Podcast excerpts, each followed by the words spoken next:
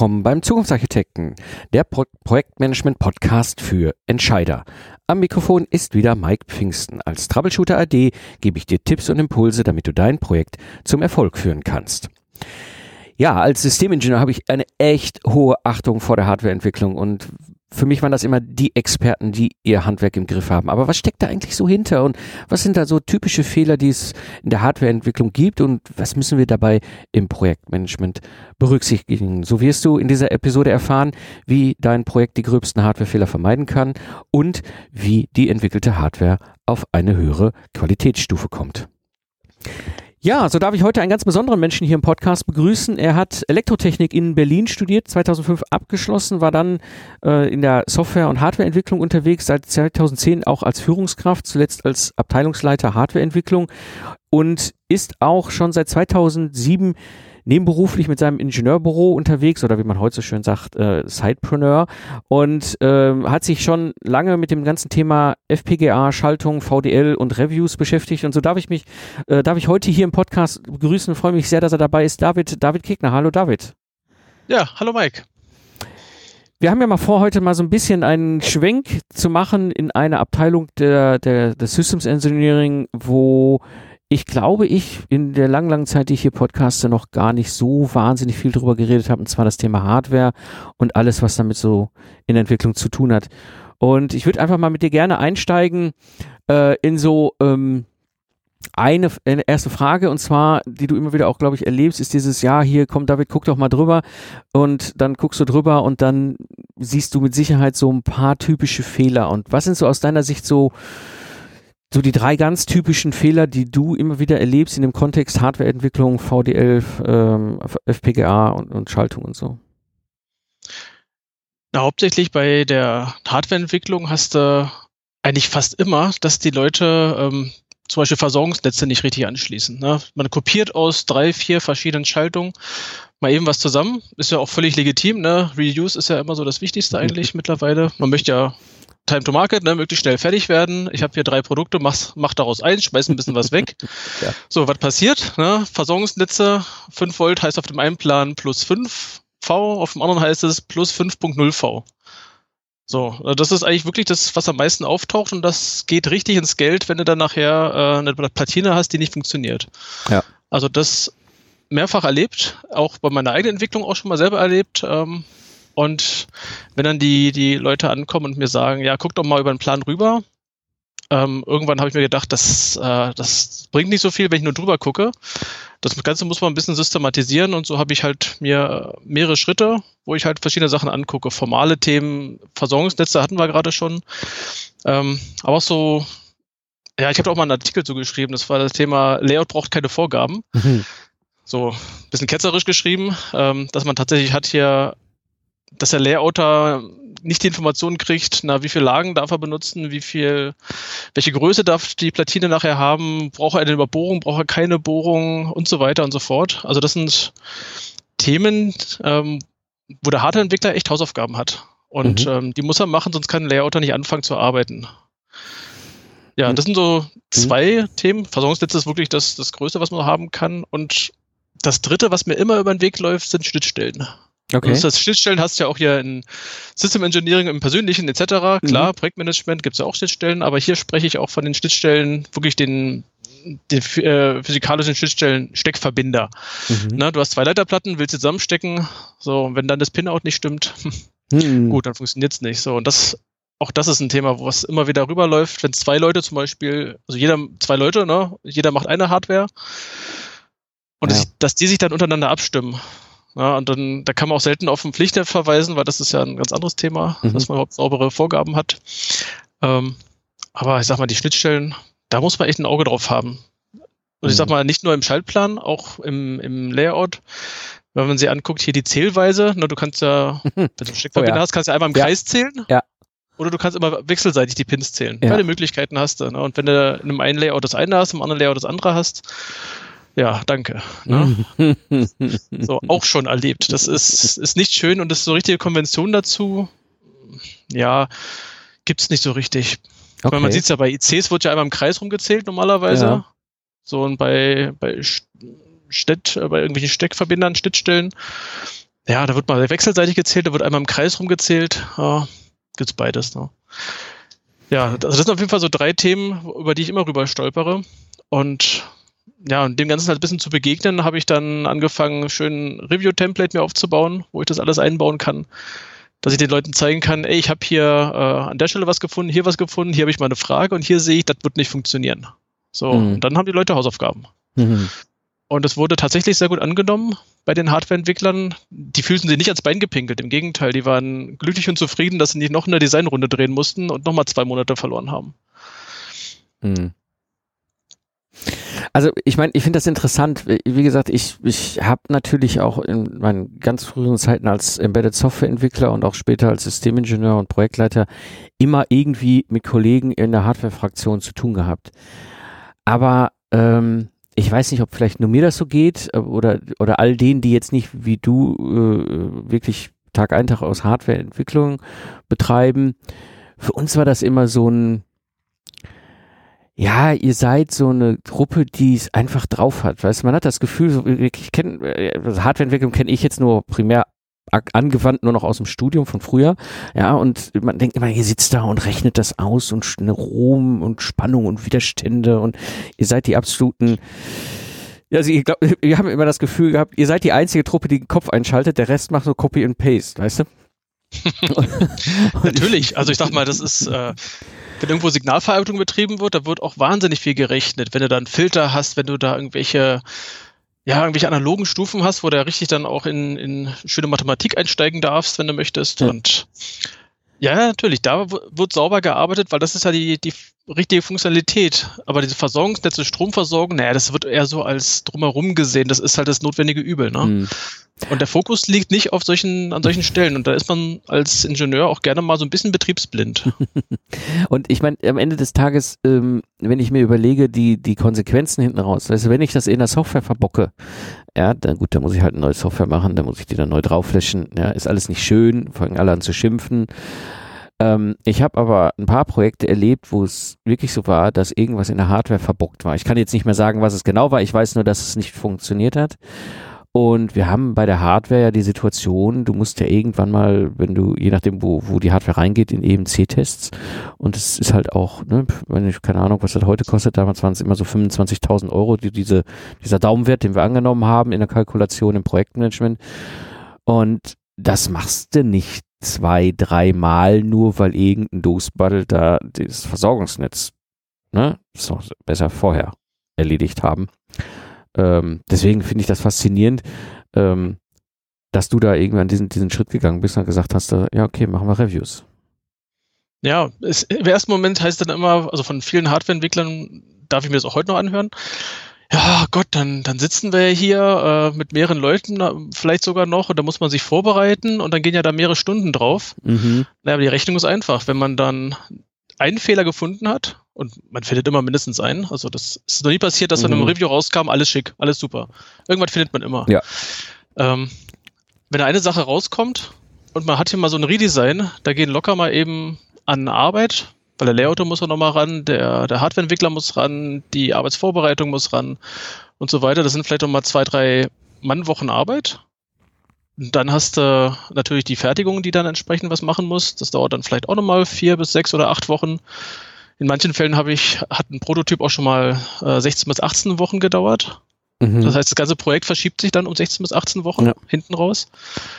Ähm, und das Ganze kostet einfach mal Geld. Da kostet ein Prototyp locker mal 1000 Euro. Ja. Du bestellst natürlich nicht nur einen, sondern gleich mal drei, vier, fünf Stück. Ja, klar. Ja, kann man die Rechnung relativ schnell aufmachen. Und dann ja. ist die Zeit für jedes Review immer gut angewandt. Oh ja. Und das habe ich jetzt tatsächlich auch so als, äh, nennt, sich, nennt sich bei uns in der Entwicklung das Quality Gate, wenn man also ein, man möchte jetzt ins Layout gehen, dann wird erstmal der Schaltplan eingefroren. Es wird eine, ähm, wir haben uns jetzt darauf geeinigt, es gibt ein, äh, gibt ein äh, PDF, mhm. in dem kann man, kann jeder kommentieren. Später kann man diese Kommentare dann äh, im, im Acrobat wieder zusammenfügen in eine Datei und dann setzt man sich in einer Gruppe zusammen und geht alle Kommentare durch. Hm, so, okay. und dann kommen da drei, vier Leute, schauen sich so einen Schaltplan an, arbeiten den durch und danach ähm, kann man das durchsprechen. Manchmal hat der Entwickler sich auch was bei gedacht, dann ist das auch alles in Ordnung. Ja. In manchen Fällen ist es halt einfach hoppala, übersehen, weil ich war an einem, gedanklich an einer ganz anderen Stelle. So, und ähm, das kann dann der entsprechend der Hardwareentwickler, den es betrifft, der kann das kommentieren, der kann das einarbeiten und ähm, dann geht es erst weiter. Dann geht es ins Layout und dann gibt es die nächste Runde. Ja, Im Layout wird auch wieder kontrolliert. Sind alle Vorgaben da? Sind die Vorgaben richtig umgesetzt im Layout? Habe ich eben V-Anforderungen? Habe ich Anforderungen aus dem Explosionsschutz? Habe ich Anforderungen aus, der, äh, aus dem SEAL-Bereich, ne, aus mhm. funktionalen Sicherheit? Mhm. Isolationsanforderungen? Ähm, da gibt es eine ganze Last, äh, Latte, die man da durchgehen kann. Ja. Und erst wenn das geschafft ist und alle Stellen genickt haben und damit einverstanden sind, dann geht es in Prototypenphase. Mhm. So, und ähm, klar, das kostet, wenn man sich so anguckt, mehr Zeit. Ähm, aber wie ich ja gerade schon gesagt habe, das, äh, das wird auf jeden Fall rausgeholt, sobald man einen Fehler gefunden hat. Ja, ja absolut. Weil das ist, ist, ist, ist äh, bei, euch in der Elektronik ja ähnlich wie bei den Kollegen im, in der Konstruktion wenn du da einmal, ne, wenn die einmal ihr Werkzeuge aufgelassen haben oder ihr einmal äh, eure ganzen Sachen durch habt und gar noch EMC-Test und EMV-Test und Klimarüttelschüttel und was noch alles dazu kommt, ähm, dann nochmal den, ja. ja. den Sack da aufzumachen, das kann richtig teuer werden, richtig, richtig teuer werden und vor allem auch parallel ordentlich Zeitverzug reinbringen. Jetzt hast du das gerade schon so ein bisschen angesprochen. Reviews sind aus deiner Sicht und aus deiner Erfahrung etwas, was extrem wertvolle Waffe ist, eben frühzeitig da, ähm, ich sag mal, die, die Qualität deutlich anzuheben. Und ähm, du bist ja in deiner heutigen Rolle sowohl als Führungskraft, Hardwareentwicklung, Abteilungsleitung unterwegs, wo du das mit den Quality Gates machst. Jetzt hast du aber auch eben schon lange dein Ingenieurbüro und machst eben diese Dienstleistung, dass du genau das auch für andere anbietest. Sprich also, dass du hingehst und sagst, okay, ich helfe dir eben durch die Maßnahmen, die du selber für dich damals schon entwickelt hast und anwendest, eben deine Hardware auf eine höhere Qualitätsstufe zu bekommen.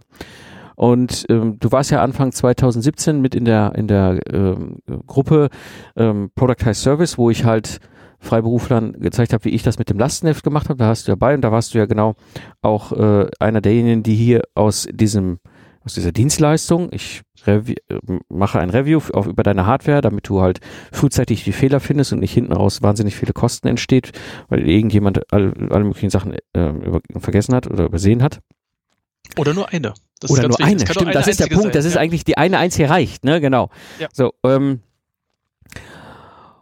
und das fand ich ganz spannend. Das war auch so ein bisschen der Ansatz, warum ich sagte, komm, ich nehme dich mal mit hier in den Zukunftsarchitekten-Podcast, weil äh, ich weiß, dass ich hier einige Hörer habe, die auch eben aus diesem Kontext kommen, wo ich weiß, das, was du gebaut hast, ist ein Top-Service und vielleicht jetzt auch für die Hörer, die noch nie diesen Begriff Productized Service gehört haben, es ist eine standardisierte Dienstleistung. Also das ist das, was, was ich mit dem Lastenheft erstellen mache, was du quasi mit deinem ähm, Hardware-Review-Service machst. Erzähl mal ein bisschen dazu, was wie da so der Weg hin war und was so deine Erfahrung ist und wie da die Kunden von profitieren. Ja, der Weg dahin, ich habe ja ähm, Reviews angeboten als normale Dienstleistung. Da geht halt dann so weit, dass man das mal beim Kunden vorstellt. Zum Beispiel hatte ich, einen, hatte ich auch Kunden gehabt, da habe ich VDL-Entwicklung gemacht. Ich wusste, dass die auch Hardware entwickeln, ihre eigene Hardware entwickeln. Da habe ich also naja, wie man es halt so macht bei solchen Gesprächen, das mal einfließen lassen, ey, ich mache übrigens auch Reviews. Mhm. Da wurden, mit dem Beispiel, ne, Versorgungsnetze, da guckten sich die Leute auch schon so an, so lächelnd, da wusste ich, okay, das ist ein Thema bei denen. da sind sie schon mal auf die Nase gefallen, haben sie mir dann im Nachgang auch erzählt. Ähm, dann habe ich dann das entsprechend vorgestellt und äh, das kam auch soweit sehr gut an, hatte halt immer den Nachteil, man muss sich erstmal dann die Unterlagen angucken, dann schreibt man ein Angebot, dann geht es zum Einkauf, dann diskutiert der Einkauf vielleicht nochmal. Nicht immer, also den, bei kleineren Firmen passiert das tatsächlich nicht. Dann wird einfach bestellt. Das äh, ist Vorteil bei kleinen Firmen, bei großen Firmen diskutiert der Einkauf. Mhm. Ähm, ja, und dann kriegt man das Go oder No-Go, je nachdem. Meistens das Go. Mhm. Dann guckt man sich Sachen an, dann schickt man das hin, dann spricht man wieder drüber. Und ich sag mal, dieser Prototype Service hat den, den Charme, dass ich die ganze Kette, Angebot bis zum Einkauf auf Kundenseite auslagere und erst wenn es tatsächlich zum Auftrag kommt, dass ich dann erst einsteige. Das heißt, ich spare mir eine ganze Menge Kette vorne weg. Ähm, ich habe also die ganzen, mir meine, meine Zahlen angeguckt und ähnliches und ähm, habe mir so meine, ich sag mal, ich weiß ungefähr die Zeiten, die ich brauche, oder relativ mhm. genau die Zeiten, die ich brauche, um solche Reviews durchzuführen. Und so habe ich halt äh, gesagt, okay, ich bilde mir mal ein paar Klassen von den, ähm, ja, die zwei Hauptwerte sind Anzahl der Netze, Anzahl der Bauteile. Also Netze sind die Verbindungs, ne, Verbindungsleiterbahn, mhm. sage ich mal, zwischen den irgendwelchen Pins und so. Und die Anzahl der Bauteile und kriege dann je nach Menge entsprechend einen Preis raus. Und das ist der Punkt, das kann direkt bestellt werden und ähm, das kommt insoweit besser an, als dass auf der Kundenseite auch irgendwelche größeren Diskussionen wegfallen. Wie teuer wird denn das eigentlich? Was macht er denn da mit unseren Sachen? Ähm, das ist quasi bekannt. Ich habe das auf meiner Seite alles äh, niedergeschrieben, was ich da vorhabe mit den, mit den Unterlagen, was sie dann bekommen werden ähm, und habe es in Pakete verpackt. So, und diese Pakete kann man kaufen. Das ist das Productized Service. Mhm. Und ähm, äh, also ich, ich fand das jetzt deswegen äh, vor allem sehr spannend, auch jetzt hier mal den Zukunftsarchitekten und hier in den Lifestyle Entrepreneur zu nehmen noch mit, weil äh, du ja da ein, eine Dienstleistung gebaut hast, die analog von meinem Lastenheft erstellen Dienstleistung sehr ähnlich ist von der Zielgruppe her. Und ähm, also ich habe auch die gleiche Erfahrung gemacht, dass es für die Kunden deutlich einfacher ist, so eine Dienstleistung zu kaufen. Also es ist bei mir sehr ähnlich wie bei dir, weil sie einfach Festpreis haben. Sie wissen, was genau sie bekommen. Sie wissen, wie das abläuft, wie der Prozess abläuft. Ne? Du hast ja deine Schritte, ich habe jetzt meine fünf Schritte da beim Lastenheft erstellen. Und somit ist das alles klar und am Ende des Tages fällt es allen Beteiligten leichter, äh, eine Entscheidung zu fällen, ob diese Dienstleistung gebucht wird. Und vor allem, wenn die Dienstleistung läuft und umgesetzt wird, wissen sie ziemlich genau, was sie kriegen und haben nicht irgendwie das Risiko, ähm, da, ne, wir kaufen mal für, keine Ahnung, 100 Stunden oder 300 Stunden irgendeine Dienstleistung und nach 80 Prozent der Arbeit, äh, der, der, der, des, des Ziels Ergebnis erreicht, ne, ähm, 80 Prozent nur und dann äh, kommt dann der Dienstleister und sagt, ja, ich brauche aber nochmal 300 Stunden nachgeordert, ne, und dann denkst du dir so, hm, als Kunde und das ist eben das, was wir in unserem Product Test Service ja gar nicht haben. Wir haben einen Festpreis, wir wissen ziemlich genau, was wir machen und äh, genau, also das war ähm, die, die, die spannende Geschichte eben bei dir, als du mit dabei warst in der April-Gruppe und hast das ja ziemlich auch angeschoben. Und das hat ja faszinierenderweise bei dir jetzt dazu geführt, dass du auch einen Lehrauftrag bekommen hast. Ja, lustigerweise, genau. ich sag mal, einerseits über, ähm, über das Thema, andererseits auch, dass ich ähm, seit wow, ist über anderthalb Jahre einen, einen Blog betreibe zu dem Thema Review und ein Blog, also im Blog habe ich zwei Themengebiete, Review und äh, VDL. Und genau darüber muss irgendjemand gestolpert sein. Wie auch immer das passiert ist. Äh, ich habe es leider nicht rauskriegen können, ähm, welche Wege es genau waren. Auf jeden Fall kam irgendwann eine Nachricht zu mir, äh, wo mich jemand anschrieb, ja, möchten Sie nicht äh, eine, eine Lehrbeauftragung an der Beuth Hochschule Berlin übernehmen? Mhm. Dann dachte ich erstmal so, hallo, was ist jetzt los? ähm, irgendwie scheine ich doch bekannt zu werden. Mhm. So, und ähm, da habe ich dann entsprechend mit dem, mit dem Professor Dr. Voss von der Beuth äh, Hochschule gesprochen, telefoniert, ein, ein sehr netter Mensch, ähm, hat mich dann also auch gefragt, ob ich denn das machen möchte. In dem Falle Grundlagen digitaler Systeme, also genau das, was ich äh, tagtäglich sozusagen in VDL mache, passte also perfekt. Ähm, ja, und so kam es halt dazu, dass ich jetzt seit, ja, wann hat das Semester begonnen? Diesen hm, Monat. Ja, jetzt, jetzt zwei ne? Vorlesungen gehalten mhm. habe. Genau. Letzte, letzte Woche war die erste Vorlesung. Ja, und jetzt offline sozusagen ähm, an der Beuth Hochschule unterrichte, was ich mir bisher nicht vorstellen konnte, aber ich finde es super. Es macht total viel Spaß. Ähm, passt auch dazu, dass ich ähm, online vor einiger Zeit ebenfalls äh, in die Lehre gegangen bin oder mhm. jetzt auch lehre, dass ich gesagt habe, okay, ich ähm, nutze hier spezielle Software für, für FPGAs. Da ich ja nur Silings FPGAs bearbeite, habe ich ja da zwei Hauptprogramme. Also wer sich damit beschäftigt, kennt die. Die Silings ISE und Silings Vivado. So die beiden Entwicklungsumgebungen sind das. Mhm. Und ich musste mich selber ja mal bei Vivado einarbeiten, hatte das Problem oder die Herausforderung, ich kannte die Oberfläche noch gar nicht. Ich kannte ISE, da war ich vertraut mit. Vivado kannte ich nicht. Und ähm, so eine Einarbeitung kostet halt eine ganze Menge Zeit. Mhm. Und irgendwann kam mir der Gedanke, nachdem ich mich eingearbeitet habe, Mensch, da mache ich mal einen Einsteigerkurs draus. so, also habe ich da mal einen Selbstlernkurs gebaut. Mhm. Genau, das war sozusagen äh, auch ein Anstoß, wo ich gesagt habe, ich möchte gerne mein Wissen weitergeben. Einerseits in Form von meinem Blog, einfach damit Leute merken, ähm, bei Reviews ist nicht so langweilig, andersrum VDL, da gibt es auch viel zu tun. Ähm, bei VDL ist einfach mal auch eine Nische. Ne? Also es, es, gibt ja die klassischen Hardwareentwickler, ja. da ist halt eine ICs etc. oder Analogschaltung und du hast die Softwareentwickler C, C++ und meinetwegen mhm. noch andere Sprachen. Und ähm, VDL, FPGA ist ja so ein, so, ein, so, ein, so ein Mittelding. Das ist programmierbare Hardware. Ja. Also ich sag mal, jemand, der Software, Embedded Software schreibt, würde damit nicht klarkommen, weil da ist alles parallel im FPGA. Mhm. Mit jedem Taktimpuls machen alle Register irgendwas. Also ist schon definiert, weil man schreibt mhm. es ja entsprechend. Aber ich schreibe halt kein Programm, keinen Ablauf, sondern ich beschreibe die Hardware, wie sie funktionieren soll. So, und das ist, äh, ist halt tatsächlich eine Nische, wo ich gesagt habe, okay, hier setze ich meinen Blog auf, das gibt es mhm. kaum am Markt in der Ecke. Okay. Wobei das mich, also ich, auch das finde ich wieder faszinierend, weil FPGA-Programmierung ist für mich jetzt nicht total unbekannt. Ich habe selber noch nicht gemacht, also das ist mir jetzt nicht so, dass es mir direkt schon vor die Nase gefallen ist, aber es ist immer wieder ein Thema und ich weiß, dass das gibt und ich weiß, was die Vor- und Nachteile sind. Ähm, und ähm, das bringt mich gerade zu, zu, einer Frage, die ganz aktuell äh, bei mir im Mentoring existiert. Ähm, ich weiß nicht, ob du dazu was sagen kannst oder nicht. Ähm, wir haben ja das Thema Functional Safety, wenn Embedded Software im Spiel ist. Und FPGAs sind eigentlich programmierbare Hardware, also eigentlich auch, ich sag mal, in Hardware gegossene Software. Ist irgendwie so ein Graubereich, oder? Ich meine, ich weiß nicht, ob du da Erfahrung hast. Ist sehr, sehr spontan. Es ist, ein, es ist ein Stück weit ein Graubereich, das ist richtig. Also ähm, mittlerweile geht man schon in die Richtung zu sagen, es ist zu werten wie äh, ein Rechnersystem mit Software.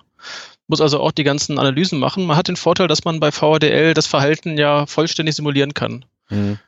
Na, du hast äh, definierte Signale, Eingänge, Ausgänge, kannst also einen Blackbox-Test machen ähm, und hast nicht irgendwelche Überraschungen wegen irgendwelchen äh, vorhergesagten äh, Sprungcountern oder mhm. Sprüngen, die dann passieren könnten, sondern du hast ja tatsächlich Hardware vor dir liegen, wo du Signale reinschickst und das Verhalten überprüfen kannst. Es geht sogar so weit, dass du äh, eine Simulation fahren kannst über, ähm, über das physische, äh, über die physischen Bausteine, also inklusive Timing-Verhalten. Mhm.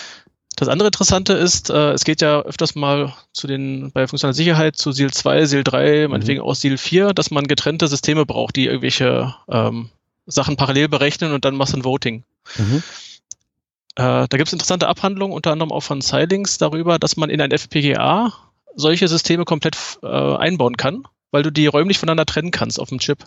Ah. Du kannst vorher sagen, ich in der linken unteren Ecke habe ich den der eine Auswerteeinheit, in der linken oberen Ecke habe ich die andere Auswerteeinheit und rechts habe ich getrennt von den anderen beiden den Voter, also den Entscheider. Okay. Und du kannst also SEAL 2 und ich bin mir auch relativ sicher, dass ich gelesen hatte, SEAL 3 Systeme in einem FPGA unterbringen. Nicht hm. mit zwei Prozessoren, die meinetwegen auch noch 90 Grad zueinander versetzt sein sollen, mhm. wegen mhm. Höhenstrahlung und wegen keine Ahnung was allem, mhm. ne, magnetischen mhm. Feldern. Ja. Wird ja auch gemacht, ne? Diese 90 mhm. Grad Verdrehung von irgendwelchen, ja, oh ja. von irgendwelchen Bauteilen. ähm, ist ja bestimmt auch über den Weg gelaufen. ja. Und das kann man im FPGA mit einem Baustein abbilden. Hm. Da sieht man also schon Unterschiede, dass man da räumliche Trennung machen kann und dafür sind die Systeme auch ausgelegt. Ja, und, und, also wenn ich, wenn ich das so höre und auch diese Diskussion, wir sind jetzt gerade nur ganz oberflächlich auf dieses Thema eingestiegen, ähm, halte ich ja gerade diese, diese Ausbildung in diesem Bereich ähm, extrem wichtig und die Fortbildung. Und das ist ja das, was du jetzt auch gerade schon angerissen hattest, dass du sagst, du hast ja jetzt ein E-Learning-Produkt im Grunde noch geschaffen, weil du selber eben in dieses Thema weiter eingestiegen bist und merkt hast, da gibt es nicht. Ähm, und da startest du ja jetzt quasi auch ähm, damit, dass du jetzt bald die Türen aufmachst, sodass die ersten, die Interesse haben, da teilnehmen können? Ich mache die Türen auf für ein anderes, äh, für anderes so. Selbstlernen, äh, nicht Selbstlerngeschichte, sondern tatsächlich äh, für einen richtigen Gruppenkurs. Mhm. Ähm, um nochmal den Bogen zurück zu Reviews zu, zu schlagen an der Stelle, weil das hängt mit Reviews stärker zusammen als mit, mit FPGAs. Ah, okay. Bei, bei Reviews ähm, muss ich ja als Reviewer mir teilweise klar machen, wie eine Schaltung funktioniert. Na, also ich kriege einen Schaltplan und dann gucke ich ja nicht nur drüber, ob irgendwie die Netze richtig sind, sondern ob eventuell die Schaltung, die da eingebaut ist, auch ähm, eine sinnvolle Funktion ähm, abbildet. Und da die Hardware noch nicht existiert, also ich habe noch kein Gerät auf dem Tisch, sondern ich habe hier nur elektronische Unterlagen, meistens, manchmal auch Papier, aber meistens mhm. elektronische Unterlagen, ähm, gehe ich ran und simuliere mir Teile. Ich nehme also eine Simulationssoftware äh, auf Spice-Basis mhm. und ähm, nehme mir die Schaltungsteile heraus, die ich verstehen möchte oder verstehen muss, um ein Review durchzuführen. Äh, das machen viele Hardwareentwickler auch schon. Äh, viele, einige Hardwareentwickler auch schon. Viele wäre besser, ähm, dass man, bevor man anfängt, ein Gerät aufzubauen, dass, oder richtig ne, Bauteile in die Hand nimmt und einen Lötkolben und so weiter, dass man die ganze Sache vorher simuliert, durchspielt, ja. auch meinetwegen Toleranzsimulation macht, was äh, eine ganz wichtige Betrachtung ist, dass man Bauteile sind ja nicht, die haben 1,000 Kilo oben, sondern die haben meinetwegen noch ein Prozent Ungenauigkeit. Mhm. Ähm, das wird gerne mal vergessen. ganz, ganz, ganz platt gesagt. Und die, ähm, bevor man sowas aufbaut und die ganzen Tests quasi von Hand durchführt, kann man das auch durch den Simulator schicken. Und da ich mit die Software heißt LT-Spice, ist von Linear Technology, mhm. eine freie Simulationsumgebung. Die kostet nichts, sie kann jeder kommerziell einsetzen, wie er möchte. Ähm, mit der habe ich sehr viel Erfahrung gesammelt oder sammeln dürfen in den letzten Jahren, weil ich halt Schaltungen verstehen wollte, Schaltungen durchspielen wollte, durchspielen musste. Und da habe ich mir jetzt den vorgenommen, für dieses Jahr einen äh, Online-Gruppenkurs zu machen, also ein betreuter Kurs, so ähnlich wie deine Mastermind sozusagen, mhm. in den ich im ersten Schritt einen Grundlagenkurs mache, wo ich also Leuten, die keine bis wenig Erfahrung mit so einer Software gesammelt haben, aber meinetwegen sich schon mal mit, mit Hardware beschäftigt haben, so klassischen Hardwareentwickler, ähm, die Leute befähigen möchte, innerhalb von vier Sessions so eine Software bedienen zu können, die Grundfunktionen zu kennen und ähm, ja, Hardware durchsimulieren zu können. Das ist so das, das Ziel, was ich habe. Aufbauend darauf, äh, nächstes Jahr kommt dann ein Kurs für Fortgeschrittene, Fortgeschritten heißt, man kennt schon Simulationssoftware, man hat schon was gemacht, aber so speziellere Ecken wie zum Beispiel Monte Carlo Simulation für mhm. Toleranzen. Mhm.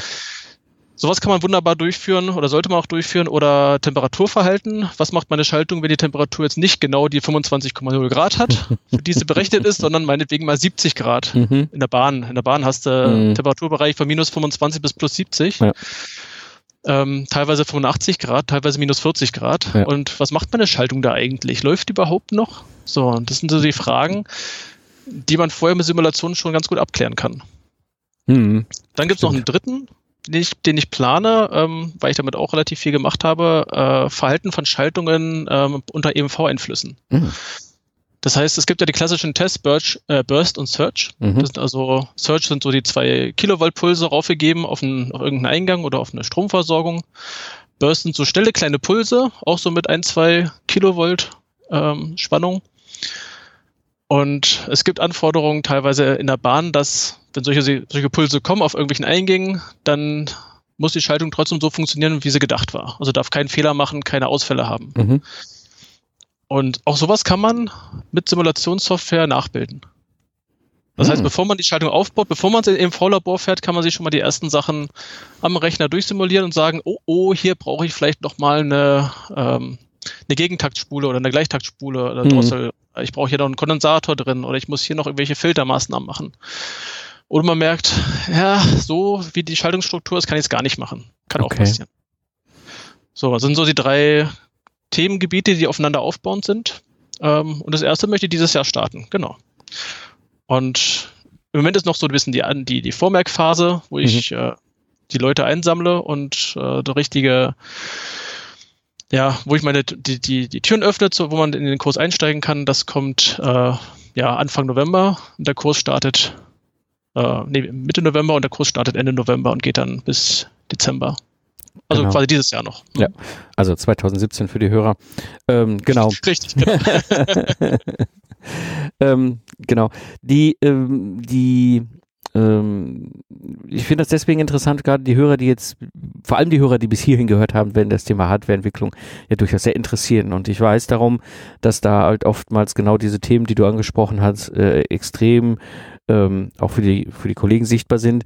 Ähm, dementsprechend hier auch meine Empfehlung, an der Stelle schon mal, also wenn ihr da Unterstützung braucht beim Review, ne, wie gesagt, der David hat dort einen super guten standardisierten Dienstleistungsangebot, Service, wo er da drüber guckt und euch halt äh, wirklich sehr konsequenten Feedback gibt und ne, einen Fehler gefunden, äh, hinten raus wahnsinnig viel Zeit und Geld gespart. Das ist unschätzbar wertvoll. Und die andere Geschichte, wenn du sagst, okay, ich will jetzt in diesem ganzen Bereich ähm, Simulation mich weiterentwickeln, ähm, dann kann ich das sehr empfehlen, was du da gerade aufbaust im Bereich E-Learning. Ich meine, es ist ja wunderbar auch gerade in Kombination mit deiner Professur, was da gerade passiert. Dann würde ich an dieser Stelle sagen, habe ich noch eine Frage. Wo finden dich die Hörer im Netz? Also mein Ingenieurbüro hat eine Homepage oder eine Website ist es ja, ähm, zu finden unter ib-dck.de. die Buchstaben äh, Ingenieurbüro, dann Bindestrich, David Christian Kirchner. Mhm. .de. Genau. Und darunter findet man dann alles weitere. Was ich auch habe, ähm, das war eine Mastermind, die hatten wir zusammen letztes Jahr. Eine Online-Bibliothek. Deswegen, man darf sich nicht wundern, wenn irgendwann mal das Wort Bibliothek auftaucht. Mhm. Ähm, darunter ist im Aufbau immer noch alles Mögliche, auch zum Thema Review, wo ich entsprechende Vorlagen hinterlege, wo das Review-Template zu finden ist, auch zum kostenfreien Herunterladen, falls man selber Reviews durchführen möchte. Ja, super. Genau. Also ich werde das jetzt hier auch für die Hörer noch verlinken. Also wenn ihr jetzt gerade im Auto sitzt, im ICE, im Flieger, mit den Turnschuhen am Rhein joggt oder wo auch immer an der Havel, keine Ahnung, ähm, oder mit dem Hund unterwegs seid, ähm, oder wie einige Hörer mich schon berichtet haben, auf Inline-Skates, hm, ich werde natürlich hier die ganzen Links zum David und auch äh, zu seinen verschiedenen äh, Webseiten und Angeboten äh, hier in die Show Notes packen. Das heißt, geht ruhig auf die heutige Episode, schaut euch das an. Ich kann euch das sehr empfehlen. Super gute Dienstleistung. Ich kenne David jetzt auch schon länger und sehr persönlich. Deswegen an der Stelle, wenn ihr da Bedarf habt, geht zu ihm hin. Absolute Empfehlung von meiner Seite. An dieser Stelle David, dir vielen, vielen Dank für den Ausflug und den Einblick in eine für mich dann doch im Detail oftmals sehr unbekannte Ecke des Ingenieurdaseins, Hardwareentwicklung und äh, dass wir da so das eine oder andere an, an Themen besprochen haben. Vielen Dank. Ja, vielen Dank, Mike, auch für die Einladung in deinen Podcast und ähm, ja, schöne Grüße aus Berlin. Danke. Zusammenfassung der heutigen Episode. Fehler in der Hardware können gravierende Auswirkungen in deinem Projekt haben und du kannst schon früh die gröbsten Fehler vermeiden. Mit einem Hardware-Review verschaffst du dir Sicherheit. Wenn du mehr zu dem Thema der heutigen Episode wissen willst, David startet einen LTP Spice, ein LT Spice Online Gruppenkurs. Das ist etwas, was wirklich interessant ist und es gibt, er gibt dort sein umfangreiches Wissen weiter. Geh einfach hier in die Shownotes zur heutigen Episode und trage dich bei ihm ein. Das war die heutige Episode des Zukunftsarchitekten, der Projektmanagement Podcast für Entscheider. Ich bin Mike Pfingsten und danke dir fürs Zuhören. Ich wünsche dir eine schöne Zeit, lach viel und hab viel Spaß, was auch immer du gerade machst. Und so sage ich Tschüss und bis zum nächsten Mal.